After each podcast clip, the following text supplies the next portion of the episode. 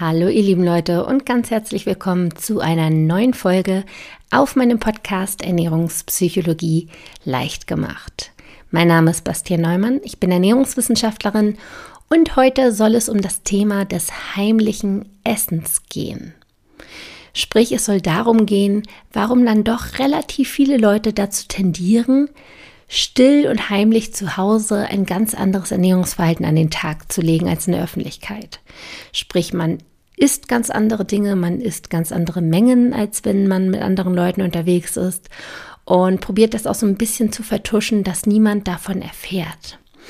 Und dahinter steckt meist ein gewisses Schamgefühl, dass man eigentlich gar nicht dieses Ernährungsverhalten sozusagen an den Tag legen möchte und das probiert irgendwie so ein bisschen unter den Tisch zu kehren. Grundsätzlich habe ich das Gefühl, dass das heimliche Essen noch ein ziemliches Tabuthema ist, dass niemand so richtig darüber sprechen möchte, weil es offensichtlich ja auch geheim ist. Und ich möchte dieses Tabu heute aber ein wenig brechen. Und deswegen starte ich einfach mal damit, auch so ein bisschen meine Erfahrungen hier zu erzählen und ja, preiszugeben, wie das heimliche Essen mein Leben durchaus auch für eine ganze Weile begleitet hat. Angefangen hat das schon relativ früh im Kindesalter, dass ich recht häufig Dinge aus der Küche in mein Kinderzimmer geschmuggelt habe. Da gab es mal so die gefährliche Zone zwischen der Küche und dem Kinderzimmer, das war das Wohnzimmer, wo meine Eltern meist auch waren und da musste ich dann immer irgendwie durchkommen, beziehungsweise dran vorbeikommen, ohne dass meine Eltern was bemerken. Das heißt, ich habe das dann hinterm Rücken versteckt oder unterm Pulli, weil ich wusste, dass vor allem meine Mutter schon darauf geachtet hat, was ich esse und wie viel ich esse. Und ich wusste auch, dass wenn sie sieht, dass ich dann schon wieder den Sahnejoghurt mit nach oben nehme, dass sie etwas sagen wird. Und das wollte ich nicht, also habe ich es versteckt. Ich denke mal, im Kindesalter ist es aber noch relativ normal, dass man irgendwie dann mal Süßigkeiten stibitzt und die Eltern nichts davon mitbekommen sollen. Bei mir war es aber so, dass sich das immer so ein bisschen weiterentwickelt hat. Dass ich dann irgendwann auch angefangen habe, die ähm, Verpackungen zu verstecken, beziehungsweise die dann wirklich mitzunehmen und dann irgendwo draußen in einem Mülleimer an der Bushaltestelle zu entsorgen. Und auch als ich dann alleine gewohnt habe, habe ich dann auch immer mehr dazu geneigt, wenn ich alleine bin, anders zu essen, als wenn ich mit Leuten unterwegs bin. Bei mir kam ja auch noch dazu, dass ich meine sehr sportliche Phase hatte, als ich noch beim Judo voll dabei war. Und da galt ich ja immer so als die sportliche, die disziplinierte, die sich immer gut ernährt. Und dann hatte ich ja meinen Kreuzbandriss. Viele von euch kennen bestimmt die Geschichte aus vorherigen Folgen, wo ich dann auch äh, zugenommen habe durch den Sportdefizit. Und ich wollte aber dieses Image aufrechterhalten. Ich wollte dieses Image aufrechterhalten, dass ich doch die Gesundheitsbewusste bin, die immer ähm, sich gut ernährt. Und deswegen habe ich immer den Salat gewählt, wenn ich mit anderen Leuten zusammen war. Und jeder hat mich auch dafür gelobt und alle haben immer gesagt, boah, wenn ich so essen würde wie du, dann wäre ich ja super schlank. Und ich habe das immer dankend angenommen, habe allerdings zu Hause ganz anders gegessen. Das war quasi Fassade, das, was ich irgendwie nach außen präsentieren wollte und wenn ich dann aber alleine zu Hause war. Dann habe ich mir die Dinge gekauft, die dann quasi auch mein Gewicht ausgemacht haben und habe das still und heimlich gegessen und habe das auch niemandem erzählt, habe auch diese Fassade probiert aufrechtzuerhalten, wenn jemand bei mir war, dass ich die Dinge dann eher so ein bisschen nach hinten geschoben habe in meinem Schrank und keiner die so richtig sieht. Also es war schon ein wirklich ziemlich strategisches Vorgehen, wo ich mich eigentlich ziemlich selbst auch belogen habe und jeden anderen natürlich in gewisser Weise auch. Also ich wollte es mir selbst nicht eingestehen, aber ich hatte auch Angst vor den, ja, von, vor der Verurteilung von anderen Leuten, was wahrscheinlich gar nicht passiert wäre, aber trotzdem war das so ein bisschen meine innere Motivation, dieses Ernährungsverhalten so aufrecht zu erhalten. Ich habe dann aber auch irgendwann gemerkt, dass dieses heimliche Essen echt nicht gut für mich ist, dass ich mich da so ein bisschen in so einen Teufelskreis begebe und mein Ernährungsverhalten dadurch irgendwie immer abgedrehter wird, immer komischer, immer merkwürdiger. Und ich glaube, das geht einigen Leuten so. Und genau deshalb möchte ich heute in der Folge einfach mal so ein bisschen schauen, welche Folgen dieses heimliche Essen denn überhaupt auf unser generelles Ernährungsverhalten haben kann und dann auch schauen, wie man das möglicherweise für sich so ein bisschen auflösen kann. In dem Sinne wünsche ich euch ganz viel Spaß bei der heutigen Folge. Zunächst möchte ich jedoch noch mal kurz den Moment nutzen, um den Kooperationspartner der heutigen Folge vorzustellen. Ganz neu dabei ist nämlich heute die Techniker Krankenkasse und die Techniker Krankenkasse hat einen, wie ich finde, ziemlich coolen Schritt gemacht. Und zwar haben die vor kurzem ihren eigenen Podcast gestartet. Und dieser Podcast trägt den Titel Ist das noch gesund? Der Gesundheitspodcast von der Techniker. Gehostet wird der Podcast von der lieben Jael Adler, ist bestimmt auch ein Begriff für den einen oder anderen von euch, eine sehr erfolgreiche Autorin. Und Jael Adler interviewt Experten zu verschiedenen Krankheitsbildern, sprich zu körperlichen, aber auch psychischen Herausforderungen. Und dabei geht es von der Klärung der Ursache bis hin zu Behandlungstipps, was auch immer anhand von Fallbeispielen erklärt wird, also auch sehr anschaulich. Themenwünsche sind aber immer erwünscht, das heißt auch ihr als Hörer habt die Chance, eure eigenen Fragen quasi mit euren eigenen Anliegen einzureichen. Außerdem wird der Podcast dabei helfen, wieder ein positives Körperbewusstsein zu entwickeln, sodass man sich nicht mehr schämt für seinen eigenen Körper, sondern sich wieder wohler fühlt und auch wieder gelassener wird im Alltag auf der Arbeit und nicht mehr so gehetzt ist. Also auch das sind Themen, die dort besprochen werden. Wenn das für dich interessant klingt, dann schau gerne direkt vorbei auf dem Podcast Ist das noch gesund? Der Gesundheitspodcast der Techniker erscheint übrigens alle zwei Wochen und ihr findet ihn auch direkt auf der Website der Techniker unter www.tk.de. Einen direkten Link gibt es auch wieder in den Show Notes. Weiter geht's mit dem heimlichen Essen und der Fragestellung, inwiefern das heimliche Essen auch allgemein Einfluss auf unser Ernährungsverhalten nehmen kann, auch langfristig gesehen. Und starten würde ich da gerne erstmal zu hinterfragen, inwiefern Geheimnisse grundsätzlich Einfluss auf unsere Psyche nehmen. Wir hatten eingangs ja schon gesagt, dass hinter dem heimlichen Essen vor allem Scham und Schuldgefühle stecken. Wir schämen uns für unser Ernährungsverhalten, wir fühlen uns irgendwie auch schuldig, wir fühlen uns ähm, ja so, als wenn wir etwas Verbotenes oder Fehlerhaftes tun und tun es deshalb heimlich. Das hat jedoch auch zur Folge, dass wir ziemlich angespannt sind, ständig über dieses Geheimnis irgendwie nachdenken und auch Angst haben, dass es irgendwie rauskommt, dass andere Leute entdecken, was wir eigentlich die ganze Zeit essen. Und um das zu vermeiden, um unsere Fassade in gewisser Weise aufrechtzuerhalten, lügen wir auch häufig. Mir ging es definitiv so, dass ich manchmal so ein bisschen, ne, wie, wie ich schon sagte, wenn meine Freunde da waren bei mir zu Hause, habe ich das alles ein bisschen konstruiert, als wenn diese Lebensmittel gar nicht da wären. Das heißt, ich habe schon irgendwie so ein bisschen ähm, eine falsche Wahrheit vorgegaukelt, also schon irgendwie gelogen. Und das ist ganz häufig der Fall, dass wir dieses heimliche Essen vertuschen wollen und deshalb uns irgendwelche Lügen einfallen lassen. Und was das Lügen mit unserer Psyche macht, das hat die Psychologin Anita Kelly mit Hilfe einer Studie zusammengefasst. Bei dieser Studie gab es zwei Gruppen und die eine Gruppe hat die Vorgabe bekommen, möglichst nicht zu lügen für zehn Wochen. Also wirklich keine Notlügen, keine Alltagslügen, wirklich zehn Wochen lang darauf verzichten. Die andere Gruppe hat keine Vorgaben bekommen, die durften also weiterhin lügen. Und alle Versuchsteilnehmer mussten einmal pro Woche ins Labor kommen, wo sie einige Fragen beantworten mussten und einige psychologischen Daten gemessen wurden.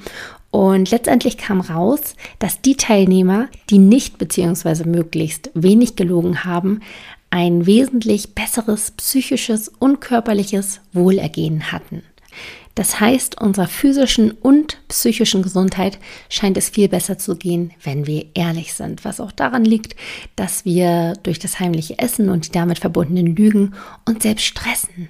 Wir haben dauernd irgendwie Angst, erwischt zu werden und das übt einen enormen Stress auf uns aus. Und wir alle wissen jetzt jedoch, was psychische Beschwerden bzw. Stress auch mit dem Ernährungsverhalten machen kann. Stichwort emotionales Essen, Stichwort Stressessen. Das heißt also, dass das heimliche Essen und die Folgen auf unsere Psyche durchaus auch dazu führen können, dass wir dann all das, all diese negativen Emotionen mit dem Essen kompensieren, wodurch wir dann tendenziell wieder mehr essen und wirklich dadurch absolut in den Teufelskreis geraten. Doch gehen wir noch mal einen Schritt weiter und schauen, ob es nicht auch einen direkten Zusammenhang zwischen dem heimlichen Essen und dem Einfluss auf unser Ernährungsverhalten gibt. Und den gibt es absolut. Und zwar führt es tendenziell dazu, dass wir mehr essen. Dahinter steckt nämlich die fehlende Achtsamkeit. Achtsamkeit dürfte euch inzwischen, denke ich mal, ein Begriff sein, wenn ihr schon länger den Podcast hört. Falls nicht, nochmal ganz schnell zusammengefasst. Achtsames Essen beschreibt das bewusste Essen, dass das Essen wieder eine alleinige Aktivität wird, dass man sich nicht ablenkt, dass man sich Zeit lässt und ganz bewusst isst und dabei auch auf die körperlichen Signale hört, sodass man wirklich bewusst wahrnimmt, wann man genug hat. Wenn man nun jetzt jedoch heimlich isst, dann hat man ständig Angst, irgendwie auch erwischt zu werden. Man möchte vielleicht auch selbst gar nicht wahrhaben, was man da alles isst und wie viel man isst. Das heißt, man verdrängt das. Man ist alles andere als achtsam. Also man ist wirklich bewusst sehr unachtsam, weil man möchte das ja wirklich auch gar nicht wahrhaben. Das heißt, die Wahrscheinlichkeit beim heimlichen Essen wirklich bewusst zu spüren, wann man eigentlich satt ist, ist relativ gering. Wir haben nur eine beschränkte Aufmerksamkeitskapazität und beim heimlichen Essen sind wir mehr kopfmäßig damit beschäftigt, nicht erwischt zu werden, uns selbst irgendwie äh, die Schuldgefühle auszureden bzw. sie zu ignorieren. Also wir sind kopfmäßig überall, aber nicht dabei, einen Fokus auf unsere körperlichen Signale zu richten und dann aufzuhören, wenn wir satt sind. Im Gegenteil, wir tendieren eher dazu, wirklich in den Bunkermodus zu gehen. Viel mehr zu essen, als wir eigentlich bräuchten, weil jetzt haben wir einmal den Moment, wir sind alleine, wir können ungestört essen, bald sind wir vielleicht wieder mit anderen Leuten zusammen, da müssen wir uns wieder zusammenreißen. Das heißt, wir nutzen diesen Moment auch aus, um wirklich so ein bisschen zu bunkern, ein bisschen Vorrat sozusagen zu schaffen und schon mal voraus zu essen, weil wir wissen, in der Öffentlichkeit geht das so nicht. So zumindest unser Glaubenssatz. Soweit zur Theorie hinter dem heimlichen Essen. Nun mag der eine oder andere sagen, okay, das war mir schon lange bewusst, dass das heimliche Essen vielleicht nicht die beste Strategie ist.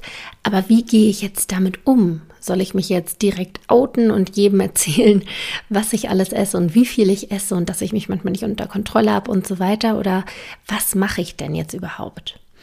Grundsätzlich lässt sich auf jeden Fall sagen, dass es den meisten Leuten tatsächlich enorm gut tut, ein eigenes Geheimnis, das einen belastet, zu lüften. Genau deshalb kann es auch so heilsam sein, beispielsweise zu einem Therapeuten zu gehen und einfach mal über seine Probleme zu reden, das einfach mal ähm, mit jemandem zu teilen, denn sonst macht man das meist mit sich selbst irgendwie aus und probiert selbst Antworten und Lösungsstrategien zu finden. Und wenn man das einfach mal teilt mit einer anderen Person, dann kann das enorm hilfreich sein. Und dahinter steckt vor allem das Bedürfnis nach Erleichterung. Wenn wir so ein Geheimnis einfach mit uns selbst ausmachen und es quasi immer mit uns rumtragen, dann kann das den Kopf ganz schön vereinnahmen. Sprich, man denkt dauernd irgendwie drüber nach.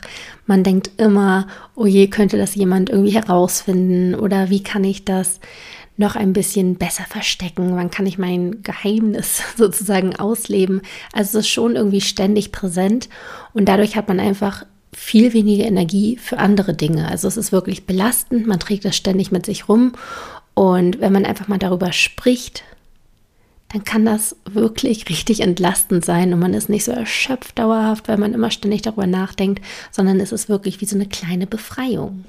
Meine kleine Befreiung war es tatsächlich, dass ich ein sehr offenes und sehr ehrliches Gespräch mit meinem Partner aufgesucht habe, mit dem ich zu dem Zeitpunkt auch schon zusammen gewohnt habe und ich habe ihm einfach mal sehr beschämt erzählt, also so ging es mir da halt einfach, ähm, wie mein Ernährungsverhalten so aussieht, wenn er nicht da ist. Und es war mir unglaublich peinlich, aber er war unglaublich verständnisvoll. Und das hat mir wirklich so enorm gut getan. Also es ging mir jetzt gar nicht darum, dass er Bescheid weiß. Klar ist auch irgendwie in Ordnung, dass er weiß, ähm, was ich so eigentlich mache, wenn er nicht da ist. Aber viel größer oder viel wichtiger war es, dass ich mir selbst eingestanden habe, wer ich bin und was ich eigentlich mache. Ich habe das jahrelang verdrängt. Ich habe jahrelang irgendwie so getan, als wenn das gar nicht ähm, passiert. Also ich habe mir selbst irgendwie die Rolle abgenommen, dass ich ja immer die Gesundheitsbewusste bin und so weiter und habe mir mal eingeredet, ich weiß gar nicht, wo mein Übergewicht herkommt, ich esse doch immer nur so wenig. Und dieses sich selbst einzugestehen, das war für mich ein so, so großer Schritt. Ne, man weiß ja auch, dass Einsicht der erste Schritt zur Besserung ist.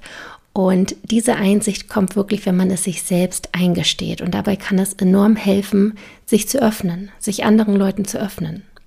Und ich weiß, wie herausfordernd das sein kann. Und es muss auch nicht unbedingt direkt der Partner sein oder jemand im Umfeld, weil da ist die Herausforderung natürlich auch nochmal groß, sich irgendwie zu öffnen. Wenn man sich dafür bereit fühlt, klar, auf jeden Fall, weil da hat man natürlich irgendwie auch die beste Stütze, da hat man jemanden, dem man vertrauen kann und so weiter. Aber wenn dieser Schritt gerade noch zu groß erscheint, dann gibt es auch die Option, dass man vielleicht ein anonymes Forum in, im Internet findet. Da gibt es ganz viele Foren, die sich wirklich auf solche Themen, Ernährung, ähm, Essattacken und so weiter spezialisiert haben. Also wenn man da mal schaut, findet man ganz viel. Und es kann auch enorm hilfreich sein, wenn man sich da einfach mal anonym sozusagen outet und erzählt, wie das eigene Ernährungsverhalten aussieht. Es ist ganz egal, wer das liest, das bekommt man ja im Prinzip auch gar nicht mit, beziehungsweise man weiß nicht, wer dahinter steckt. Aber es geht darum, dass man sich das selbst eingesteht. Oder man kann auch bei der Telefonseelensorge anrufen. Das klingt jetzt aber so ein bisschen komisch, weil man denkt, ähm, was, ich da anrufen? Nee, ich bin ja nicht verrückt. Aber Gott, warum nicht? Wenn es hilft, warum nicht? Und das sind so Varianten, die man halt auch noch probieren kann. Also ich möchte wirklich jeden, der sich gerade angesprochen fühlt oder äh, sich wiedererkennt in der heutigen Folge, damit irgendwie rauszugehen. Irgendwie dieses Problem, dieses Geheimnis, sag ich mal, sich irgendwie von der Seele zu sprechen, sich davon zu befreien. Und am besten halt funktioniert das, wenn man sich anderen öffnet. Entweder jemanden, den du sowieso hast in deinem Leben, oder geh raus und nutze die Möglichkeiten, die wir heute haben durch das Internet oder Angebote wie die Seelensorge. So weit von mir. Es ist ein tiefes Thema, aber ich denke, das hat erstmal so ein paar Impulse gegeben, um sich damit auseinanderzusetzen. Und jetzt kann man das Ganze noch mal ein bisschen wirken lassen. Und ja, ich hoffe, es konnte trotzdem helfen. Und in dem Sinne wünsche ich euch eine wunderschöne Woche. Wenn ihr Lust habt, schaut gerne bei mir auf Instagram vorbei. Dort heiße ich Bastian.neumann, also Bastian mit dem Punkt dazwischen Neumann. Und ansonsten hören wir uns wieder in der nächsten Folge. Bis dahin, mach's gut.